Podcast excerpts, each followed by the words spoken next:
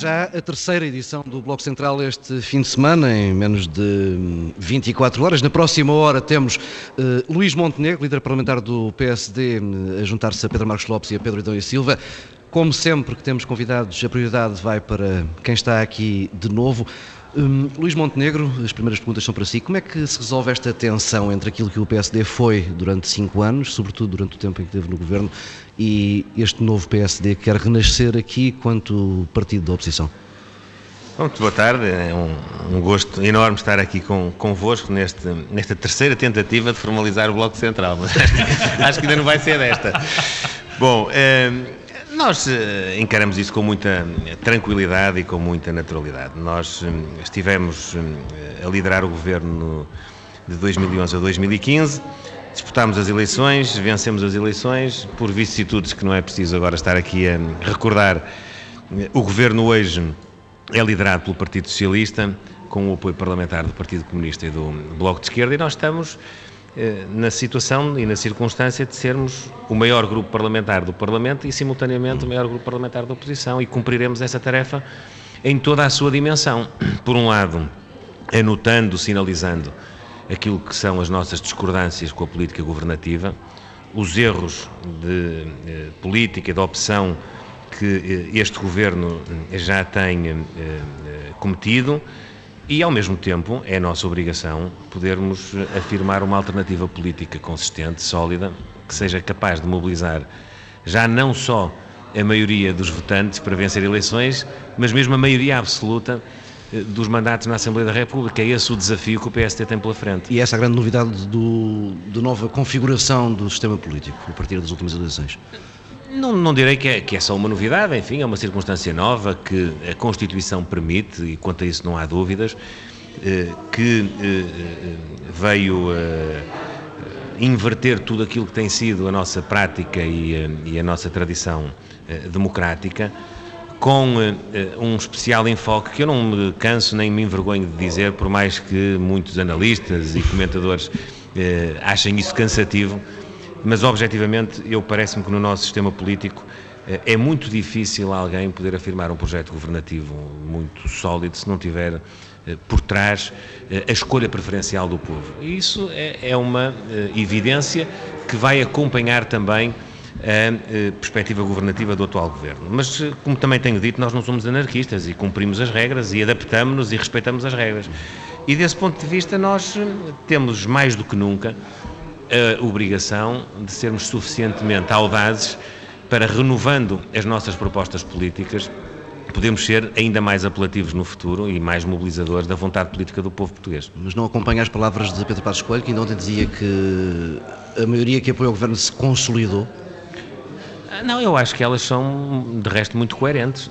Pedro Passos Coelho disse, eh, na altura da investidura parlamentar do atual governo, que o pressuposto do exercício governativo de António Costa e do Partido Socialista é ter o apoio parlamentar do PCP do Bloco de Esquerda. Donde aquilo que eh, eh, importa é que o governo consiga manter a adesão política, o apoio político parlamentar dos partidos que o suportam. Porque esse é o pressuposto que está na gênese da sua afirmação como governo. Senão, nenhuma força política que saiu derrotada das eleições não governaria com certeza, independentemente da sua própria vontade. E por isso eu acho que é coerente. Agora, com toda a franqueza, parece-me positivo que o presidente do PSD possa eh, dizer ao país que, de um lado, está uma perspectiva governativa do Partido Socialista, que escolheu como opção eh, eh pragmática, de eh, praxis política e governativa eh, buscar entendimentos com o Bloco de Esquerda e com o PCP, e do outro lado está o Partido Social Democrata, não só eh, eh, alicerçado naquilo que têm sido as suas posições no passado recente, enquanto governo, mas sobretudo eh, eh motivado para poder construir uma base sólida de apoio eleitoral que em futuras eleições lhe permita precisamente obstar a esta intransigência do Partido Socialista, que é, basicamente, isto também é importante recordar, eh, não eh, conseguir conviver com eh, um governo de uma força política que, embora vencendo as eleições, seja não detentora de uma maioria absoluta no Parlamento. Repare que o Partido Socialista tem repetidamente estado muitas vezes disponível para poder interagir e entender-se com o PSD, com uma condição, é que tem que ser o Partido Socialista a governar. Assim foi quando Marcelo Rebelo de Sousa viabilizou os governos e os orçamentos do engenheiro António Guterres. Nessa altura, eh, o PSD podia procurar apoio político, seria difícil, é evidente, porque nós, eh, muito dificilmente, para não dizer de forma impossível, nos poderíamos aliar à extrema-esquerda, ao Bloco e ao PCP. Mas a verdade é que, nessa ocasião, o PSD, embora o Partido Socialista não tivesse maioria eh, absoluta de, de mandatos no Parlamento, tinha, porque o povo assim o quis, eh, a, eh, incumbência de liderar a governação. Assim foi depois, mais tarde, também com Manuela Ferreira Leite e com Pedro Passos Coelho, já em 2010, 2011, no segundo governo do engenheiro Sócrates, que era também um governo não maioritário no Parlamento. E o Partido Socialista nunca fez o inverso. Este programa chama-se Bloco Central. Sim. O último Bloco Central de que há memória foi em 1983-85, precisamente sob a liderança do Partido Socialista e com enfim, a anuência do Partido Social Democrata numa situação particularmente difícil que impunha estabilidade e condições de governabilidade ao país. Vamos eh, olhar para o futuro. O que é que falta a este PSD para, na oposição? Eh, o que é que é preciso acrescentar? Há muitas vozes que, em boa verdade, e lembrou quando chegou aqui ontem ao Congresso, não estão aqui, vozes ligadas ao partido que vão criticando de fora que falam numa falta de discurso de esperança, de falta de sonho. É isso que, que é preciso?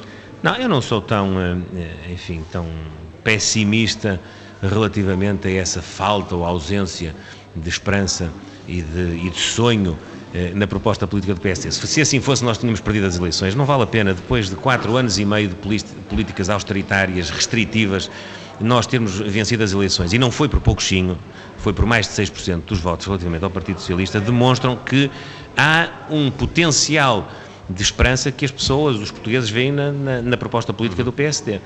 Dir-me-á, não é suficiente para termos condições de estabilidade e de governabilidade que possam propiciar eh, duas, três legislaturas para poder levar eh, por diante o ímpeto eh, reformista que nós iniciamos neste último quadriênio. E, portanto, o que falta é nós conquistarmos essa parte. O que falta é nós eh, partirmos da base eleitoral que já temos e podermos convencer os portugueses de que, eh, conosco, na liderança da governação, somos capazes de ter uma economia mais competitiva, somos capazes de ter condições de absorver no nosso mercado de trabalho as qualificações que vamos gerando no nosso eh, sistema de ensino, que somos capazes de ter um Estado social que serve as pessoas que dele eh, necessitam, mas que é suficiente, suficientemente eficiente para não desperdiçar recursos, somos capazes de reformar os principais sistemas públicos para que eles possam cumprir a sua missão, absorvendo o mínimo de recursos possível para eh, podermos ter uma sociedade mais aberta, menos asfixiada por exemplo, por uma carga fiscal que, quer do ponto de vista do rendimento eh, das pessoas, quer do ponto de vista do rendimento das empresas, quer do ponto de vista mesmo dos impostos indiretos que afetam todos, é eh, objetivamente excessiva, uma das maiores da Europa,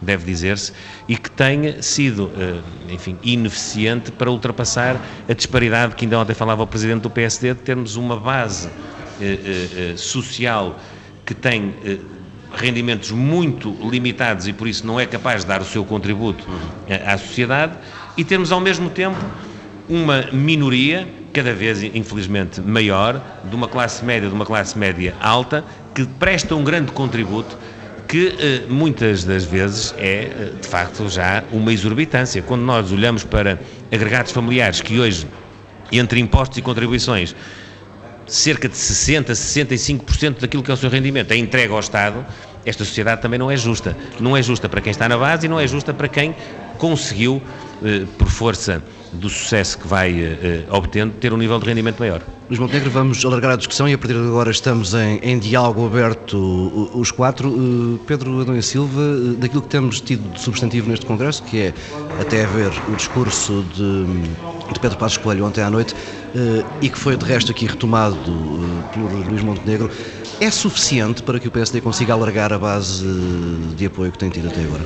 Repara, O PS encontra-se de facto numa posição singular, singular e, e inédita eh, no contexto da democracia portuguesa, eh, porque eh, ganhou as eleições, no sentido que tem o maior grupo parlamentar, foi o partido mais votado, mas não formou eh, uma maioria suficiente para eh, governar.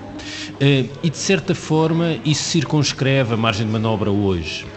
E circunscreve a margem de manobra do ponto de vista tático, mas também até do ponto de vista programático, porque eh, mantendo-se o mesmo líder agora eh, como líder da oposição, eh, o PSD não tem a margem de manobra que normalmente os partidos, quando passam do poder para a oposição, têm, que é mudam a liderança, portanto mudam os protagonistas e com isso também conseguem alguma reconversão programática.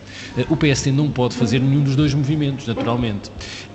E o que é que resta neste contexto fazer? De facto, esperar e mover-se pouco o que é racional para o PSD neste Congresso é mover-se pouco, mover-se pouco do ponto de vista do protagonismo dos protagonistas, mas também mover-se pouco do ponto de vista programático. Não pode ter uma agenda muito diferente daquela que teve enquanto foi governo. E isso eh, tem, desde logo, um problema: é que a pressão exterior e interior, interior também daqueles que no PSD se posicionam para outro eh, ciclo, para outro momento, é sempre uma pressão no sentido de mudar. O PSD tem de mudar. E é evidente que mudar seria um erro, porque choca com o lastro do passado, mas também não mudar nada é um problema porque estamos num ciclo num contexto político diferente. Portanto, o que o PSD tem de fazer é encontrar um equilíbrio entre estas duas dimensões. E isso coloca um problema. Eu achei curioso que o Luís Montenegro falasse de maioria absoluta. Porque não foi. Porque repara, há um resultado das últimas eleições. Eu diria que é um resultado que vai deixar vai, vai, vai ficar na política portuguesa, vai ficar enraizado, é que não mais teremos governos sem eh, suporte parlamentar maioritário. Não mais teremos a possibilidade de ter um governo eh, com eh, maioria relativa no Parlamento. Isso é uma novidade da política portuguesa. E a grande questão que se coloca ao PSD, é exatamente pegando também aqui no nome do programa que o Luís Montenegro falou, é saber se o Bloco Central acabou ou está suspenso. Eu não sei se acabou ou se está suspenso. É uma das duas coisas, mas certamente nos próximos tempos não regressará. Por força uh, das, das, últimas eleições, por força dos últimos quatro anos, porque as clivagens políticas e sociais, não apenas em Portugal, mas um pouco por toda a Europa, agudizaram-se e extremaram-se. E, portanto, agora a pergunta é sempre como é que cada um dos espaços políticos, e a clivagem deixou de ser a clivagem em torno do centro, que foi a clivagem política relevante em Portugal. Luís Montenegro dizia, não há um bloco central desde 83 a 85. Eu discordo em absoluto. Houve vários blocos centrais na política portuguesa até recentemente em assuntos específicos, sejam revisões constitucionais, seja a lei de base da educação, seja a lei de base da saúde, seja a lei de base da segurança social, seja as questões europeias, seja a política internacional. O que não faltou foi blocos centrais e provavelmente nos próximos tempos isso não regressará. E portanto, a questão é como é que cada um dos espaços políticos vai conseguir crescer. Porque o que, nós, o, o que as sondagens destes últimos 5, 6 meses mostram é alguma cristalização do, do, da política uhum. portuguesa do ponto de vista eleitoral. Os blocos não se as sondagens não têm mexido. As não? É? sondagens não mexem no essencial. E, portanto, a questão que se coloca ao PSD sozinho, ao PSD com o CDS, é como é que voltam a ter 51%. E isso é, é, é difícil para um partido que não se pode mover muito, como eu dizia há pouco, e que em última análise depende das coisas correrem mal para a governação. Essa é a chave. O PSD neste momento tem de esperar mover-se pouco e esperar que as coisas corram mal. E aí é a questão que nós falávamos há pouco da dimensão do cataclismo. O que é que é correr mal? Sim. O que é correr mal? É aquilo que foi sendo anunciado, que era impossível haver uma coligação, depois que era impossível haver um orçamento, depois que a Europa não viabilizaria o orçamento, ou é o correr mal de, do ponto de vista económico e social a situação se degradar e também do ponto de vista orçamental degradar-se. E, e, a política portuguesa, em última análise, jogar-se-á nos próximos tempos em torno destas dimensões. E a questão central é quanto tempo é que o PSD, movendo-se pouco, aguenta a jogar este jogo. Pedro Marcos Lopes, queres falar desta questão do prazo de validade?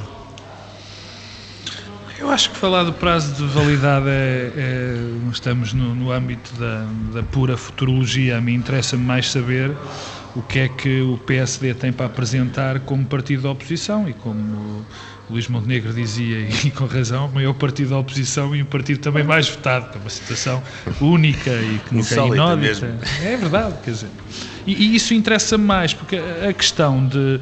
Eu acho que se o PSD, o PSD está a cair, na minha opinião, nesse erro, eh, ao repetir o discurso, ao repetir o discurso de que eh, esta solução é instável, Pedro Passos Coelho já pôs um termo a esse, a esse, a esse discurso e, e ainda bem, mas eu noto que há um, enfim, ainda há algumas o próprio Luís Montenegro aqui voltou a tocar nesse, nessa situação de não só ser a solução de governo estável, instável, mas vir de uma. E essa solução, ela mesmo, e aí, estamos perfeitamente de acordo, é por definição muito complicada de aguentar, porque são três, três, três partidos, há que, há que o dizer, com raízes ideológicas, com histórias extraordinariamente diferentes.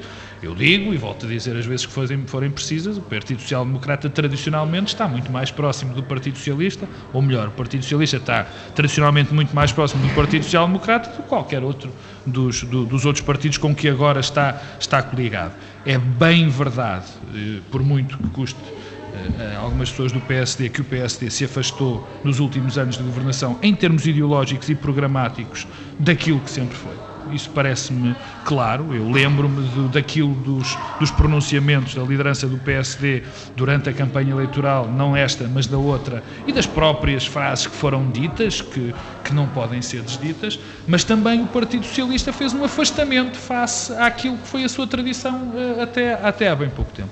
Portanto, como isto se vai desfazer, eu sei que isto se vai desfazer, mas que não seja porque as próximas eleições vão ser quando for, mas vão, vão desfazer este equilíbrio. Interessa mais o PSD. E nesse aspecto há, há, aqui só um ou dois pontos que eu acho interessantes. É evidente que o PSD neste momento tem que se redefinir. Uh, uh, talvez foi um, foi um bocadinho atrás, houve uma série de, de previsões, houve uma a série. Não parece nada evidente. Não, mas a mim parece-me evidente. Uh, e eu já vou explicar porque é que eu acho evidente. Houve um conjunto de, de problemas neste período de transição. O partido, algumas das pessoas e a sua liderança enfim, apostaram que demasiadas coisas iam correr mal e depois corriam sempre bem, que o PS não se ia entender com o PCP, com o Bloco de Esquerda e depois lá, se lá, lá correu bem. Uh, depois havia deputados do PS que não iriam apoiar esta solução, depois acabou por apoiar. Depois o orçamento, o Pedro Domingos Silva já falou disso, não ia passar em Bruxelas e depois passou e, portanto, perdeu-se provavelmente demasiado tempo. Mas agora o PSD está nessa charneira e eu acho que se tem que definir. E porquê? Porque das duas, uma ou aceita ou se define que aquilo que se passou nos últimos quatro anos foi obrigatório, não havia solução. Não havia outra solução, portanto, tinha que se ir para uma política de austeridade, tinha que se tirar violentamente o Estado de qualquer tipo de setor de economia, tinha que se ter esse, esse tipo de políticas, ou se diz que aquilo não era o caminho e, portanto, esse caminho não me parece que seja seguível, digamos assim, mas é uma possibilidade. Aliás, Pedro Passos Coelho ontem disse que não iria mudar, há essa possibilidade, ou então eh, vai se redefinir e vai escolher um outro caminho. Como eu penso, mas isso sou eu, obviamente, que não há que o PSD ganha muito mais em ter o caminho que, que, sempre teve e que provavelmente, isso é que convém definir, que não era este dos últimos quatro anos, não era este agora vou utilizar uma palavra, uma expressão que, que não gosto, não era este o verdadeiro PSD, que só existiu este PSD por causa da crise. E, portanto, vamos voltar à, à tradição daquilo que é o PSD, com políticas sociais-democratas. Bem, é um Partido Social-Democrata, valha-me Deus, ou pelo menos é o nome que lá está. Ou então vai-se redefinir aí sim como Partido Social-Democrata. De novo. E a pergunta que surge é: será que o eleitorado, os próprios militantes, esses 32%, não são 38% Luís Montenegro, 38% é o PSD mais o CDS. O Luís Montenegro já estava aqui a apropriar indevidamente, desculpa. Eu a decomposição, nem eu nem ninguém sabemos fazer, claro, não é? Claro, mas eu percebi que foram os 38, houve aí uma tentativa, que é legítima, obviamente, provavelmente a São Cristas não irá gostar muito, mas enfim, eh, cada um uh, uh, responsabiliza por o que diz, mas eu percebi perfeitamente o, o que quis dizer. Mesmo, Portanto, se formos, o único critério que temos assim mais à mão é o número de deputados eleitos. Claro. E, portanto, mesmo nesse, nós ficámos à frente sim, sim, do Partido Socialista. Não, é? não a, a, grande questão, no fundo, é se esse PSD volta sim. com essa componente social-democrata. E é importante, e, e com isto termino, e mais importante do que isso, é se o eleitorado e o próprio PSD, os seus militantes, a sua base sólida de apoio, essa quase inflexível que roda aí os 30% no, no seu limite mais baixo, acredita que esta liderança vai, é, vai conseguir transportar o PSD para esse novo, digamos assim, enquadramento ideológico ou político. Luís Montenegro tem uma série de notas eh, tiradas. Tenho várias notas. Eh, eh, primeira questão que me parece fundamental. Mal do PSD se tivesse a compor a sua estratégia para os próximos dois anos única e exclusivamente dependente do resultado que o Governo pode ter, menos bom em muitas das opções que vai ter porque o PSD existirá, mesmo na circunstância que nós achamos pouco verosímil, das coisas correrem bem ao governo. Uhum. E mesmo nessa circunstância, o PSD terá argumentos para poder demonstrar ao país que é capaz de fazer mais e fazer melhor. Donde eh, eu, essa ideia de que o PSD está radicado eh, num espaço que está absolutamente dependente das coisas correrem mal, eh, não é, do meu ponto de vista, o posicionamento estratégico mais adequado. E mais do que isso, nem penso que nós tenhamos grande interesse em estar aqui a apresentar uma grande eh, perspectiva catastrofista eh, da política governativa. Uma coisa é nós sermos descrentes, e somos, objetivamente, relativamente quer ao modelo económico que é apresentado, quer à forma como, por exemplo, a política orçamental hoje foi aprovada no texto do Orçamento de Estado.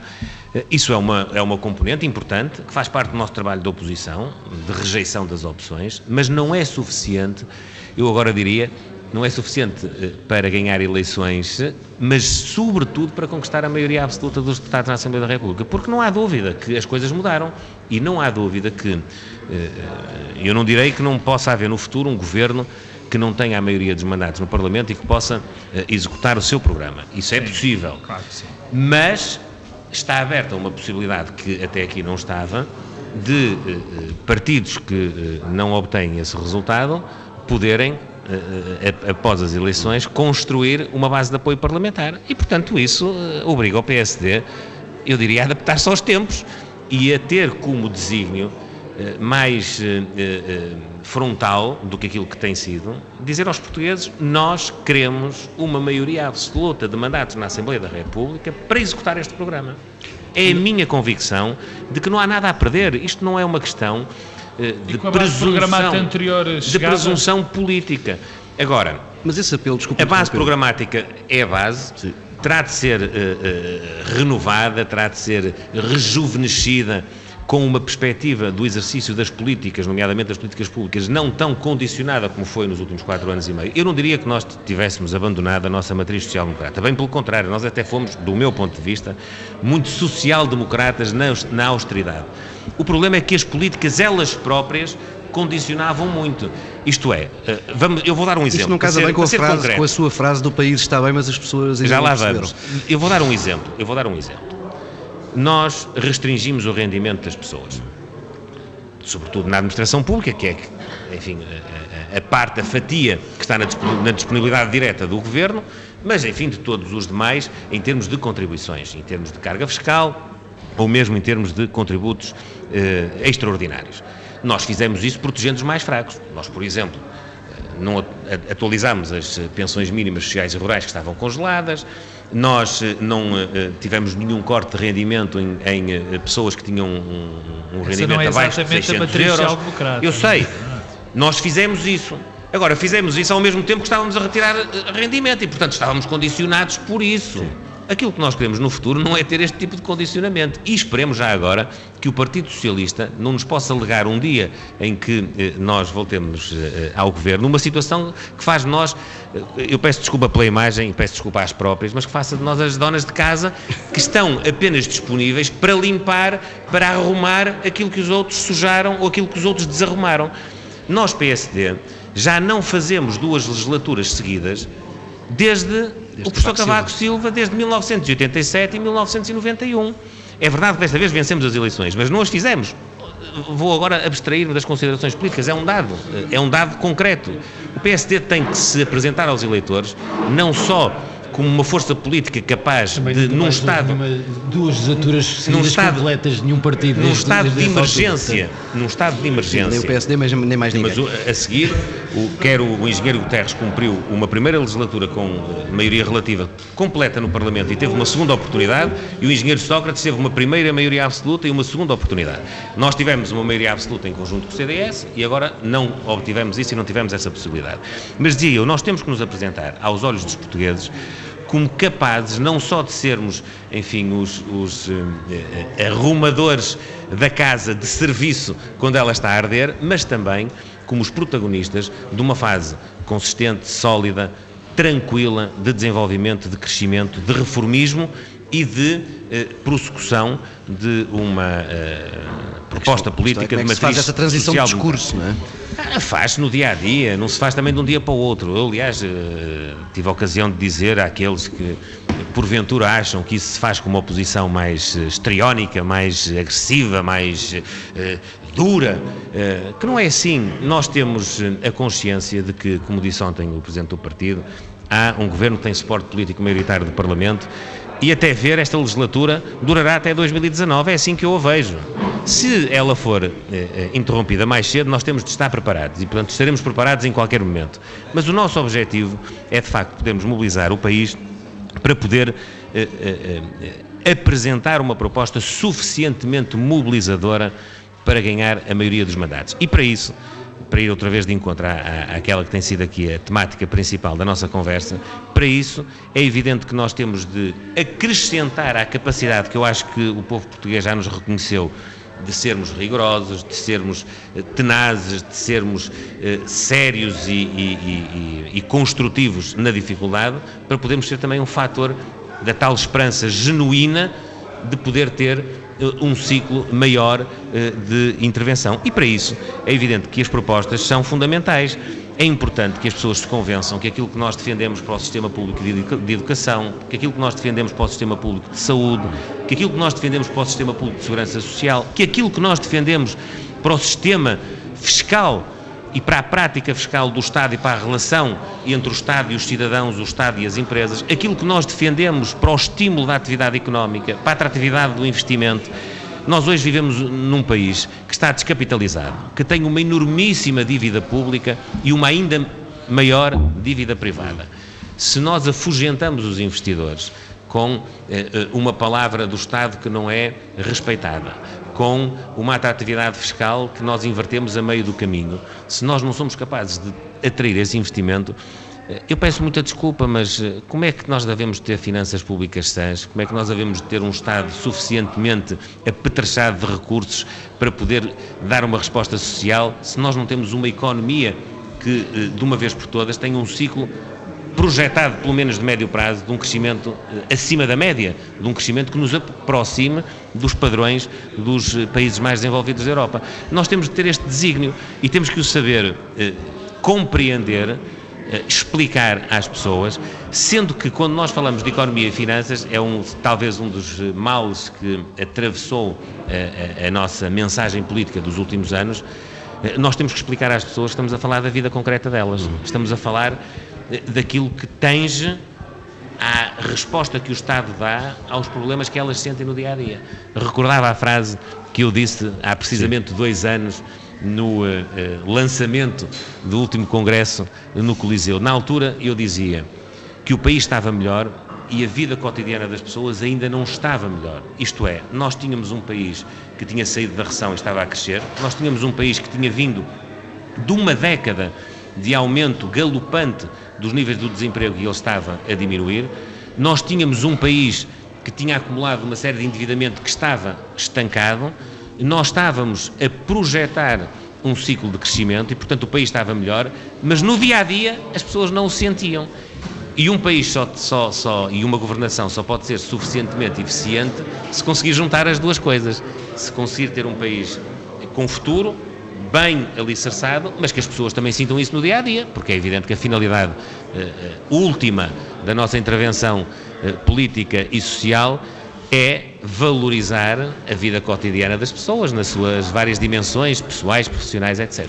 Pedro Nunes Silva, estava a tirar Não, umas, do- umas dois, dois, dois pontos eh, em relação àquilo que temos estado aqui a falar. Eh, Um primeiro que é para reforçar esta ideia de transformação eh, até da própria natureza do sistema político. Nós celebramos hoje, julgo eu que é mesmo hoje, os 40 anos da Constituição. E há uma singularidade. A nossa Constituição foi desenhada para não gerar maiorias absolutas de nenhum partido. E foi, foi desenhada para exatamente eh, eh, incentivar eh, a capacidade dos partidos eh, se coligarem e se entenderem. Eh, E durante eh, 39 anos, eh, os partidos tentaram contornar este desenho eh, constitucional.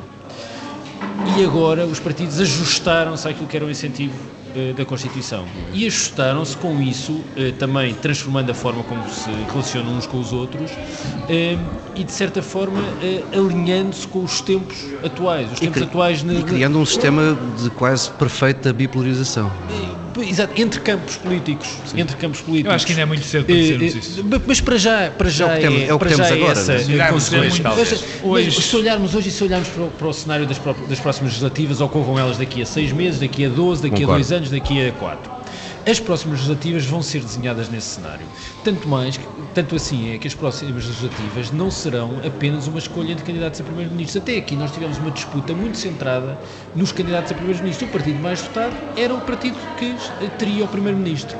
Isso acaba, o que tem desde logo uma consequência dentro dos campos políticos, é que incentiva a dispersão de votos dentro do campo. Eh, eu, eu, não consigo hoje antecipar isso, mas parece-me que, por exemplo, eh, isto torna o CDS um partido eh, mais competitivo. Porque há uma percepção, até recuperando aquela declaração de Paulo Portas no, no debate eh, das legislativas de 2011, eh, o que não interessa se o PSD tem 23 e o CDS 22. O que interessa é que juntos tenham 51. Eu aí, eu aí discordo, mas, não, mas cada não... um tem a sua, a sua afirmação mas de princípio. Pelo, pelo menos isto. Uh, eu acho que o nosso sistema político, uh, uh, enquanto ele não for, enfim, ele tinha que ser muito renovado objetivamente há uma escolha que também é a escolha do Primeiro-Ministro nas eleições eu, eu, eu, não digo que não, acho que quer dizer, eh, isto não mudará radicalmente de eh, à direita o PSD ser o partido quase hegemónico e depois o CDS ter 10%, eh, não vamos evoluir para uma coisa de metade-metade, mas algum incentivo há para libertar o, o, eleitorado. Isto é verdade também à esquerda.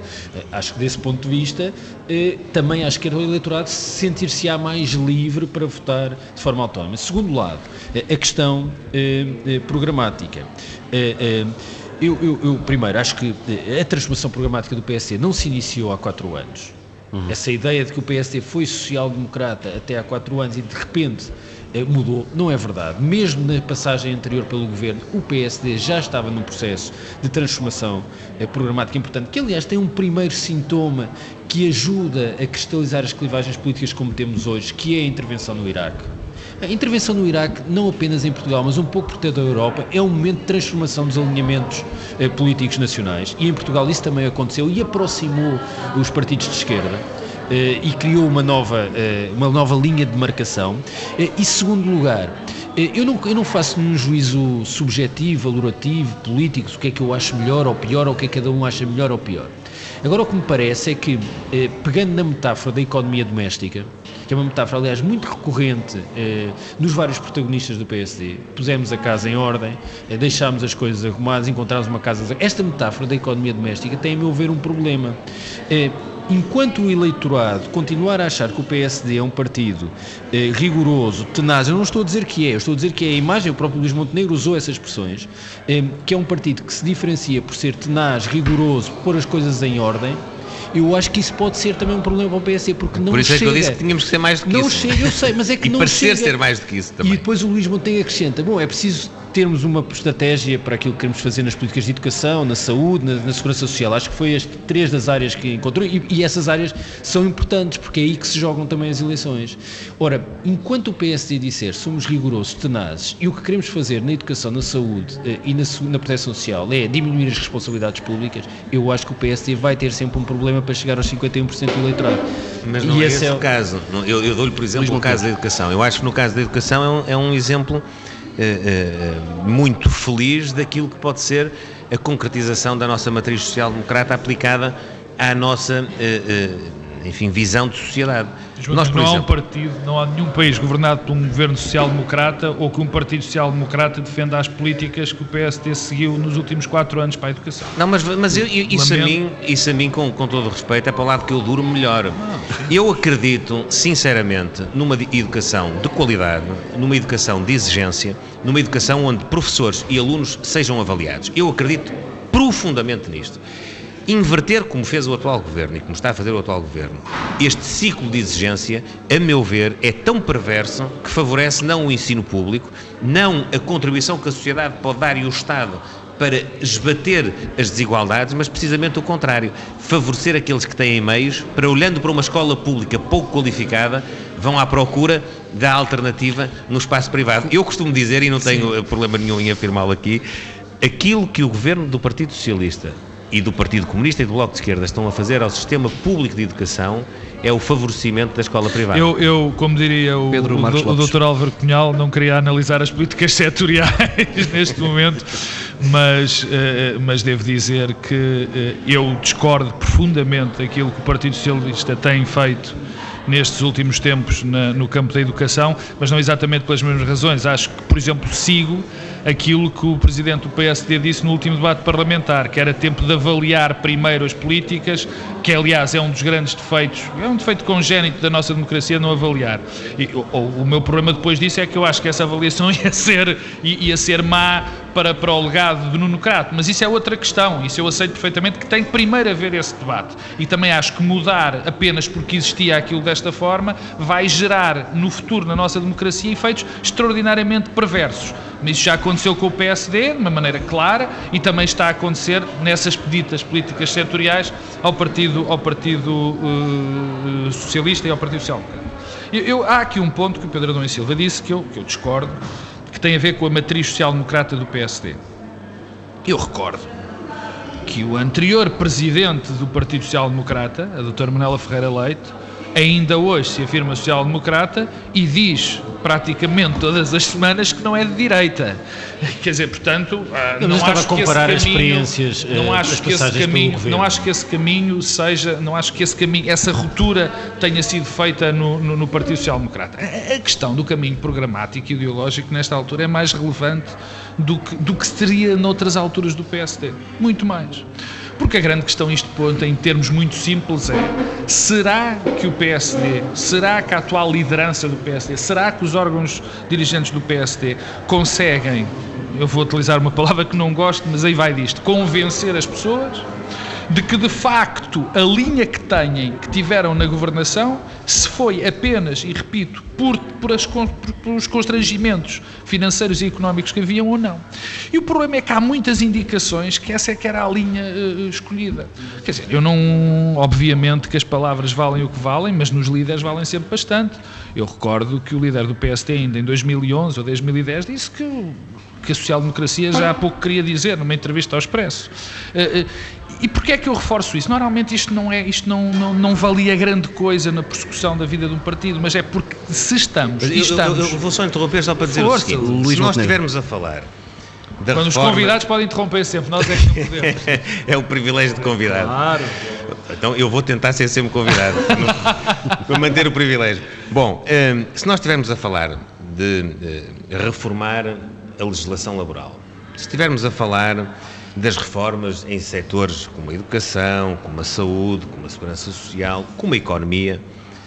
Se nós estamos a falar disso, pois é evidente que nós, mesmo nestes quatro anos e meio. Luís, sem querer interromper, as reformas têm um sentido. Sim, mas, mas o são sentido, mudanças, não são propriamente reformas. O sentido das reformas foram, do meu ponto de vista, muito condizentes com a nossa matriz social-democrata. Agora, se quisermos contaminar essas reformas com as políticas restritivas e austeritárias que tivemos de tomar ao nível de, do rendimento das pessoas, ao nível da carga fiscal, ao nível do próprio, do, das próprias restrições naquilo que é eh, a solidariedade do Estado expressa nas políticas uh, sociais, pois é evidente que aí há um choque, mas isso há um choque de realidade. Do eleitor médio é difícil fazer nós... esse exercício ah, de separação das águas. Mas, é? mas olha, mas, mas por alguma razão nós estamos aqui, nós estamos aqui porque temos a obrigação de superar as dúvidas, as resistências, eventualmente, que o eleitor médio pode ter relativamente a esta matéria. Pois é evidente que quem tem unhas toca guitarra, é assim que diz o, o povo. E bem, nós temos sim. de ter essa capacidade.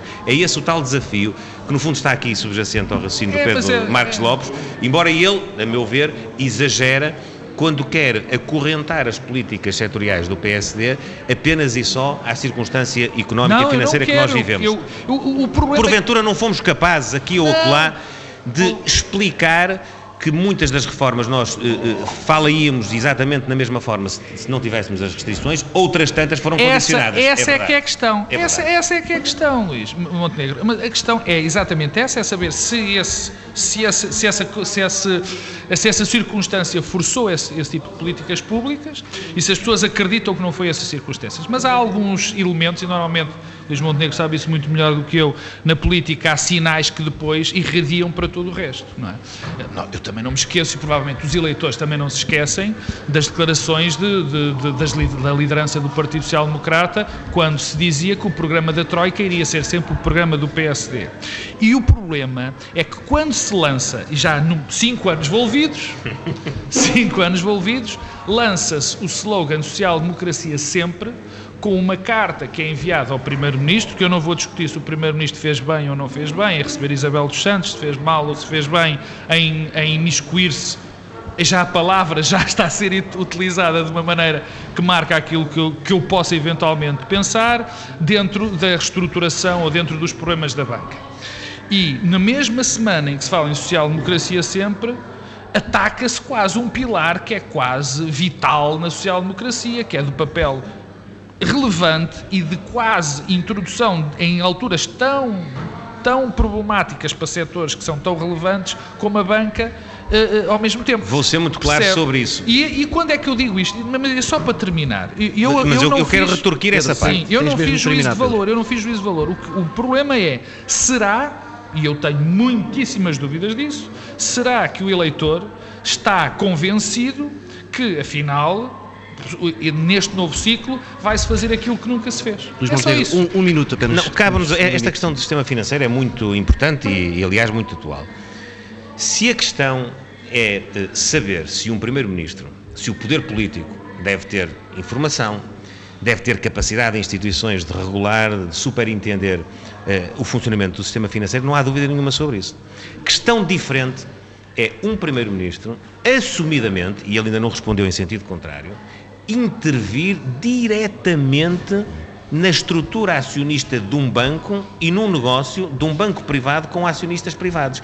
Isso é que, vindo depois de um governo que resolveu o Banif como resolveu, colocando na mão de um banco espanhol, que vem depois, eh, eh, eh, enfim, queixar-se de uma possível concentração de capital espanhol na banca portuguesa, mas ao mesmo tempo contribuiu para ela, que está a retirar capital, no caso angolano, de um outro banco para o colocar uh, noutro, deixando aquele também 100% nas mãos oh, do Luís Montenegro, deixe-me deixe dar-lhe este, deixe dar este nível, este, Tem que falar com o professor Marcelo Rebelo este nível, este nível de intromissão, este nível de intromissão, a meu ver, é abusivo numa perspectiva social-democrata, não é numa perspectiva liberal. Luís Monteiro, podíamos ficar aqui mais uma hora, mas não iríamos fazer certamente a quarta edição do Bloco Central em menos de 24 horas. e convém também que eu vá dizer qualquer coisa ao Congresso, é também é a minha obrigação. Meu caro, muito obrigado. Pedro Dom Silva, Pedro Marcos Lopes, encontramos-nos mais daqui a pouco, certamente. Mas não para outro Bloco Central. Mas não para outro Bloco Central. A TSF vai continuar aqui em direto de espinho ao longo do fim de semana, contando-lhe tudo sobre este 36º Congresso do PSD. Muito obrigado.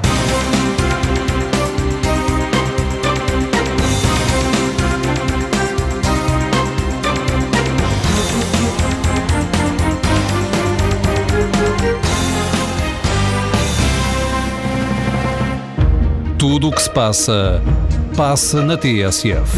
TSF. Em Viseu, 107.4. Em Évora, 105.4. Nas Caldas da Rainha, 103.1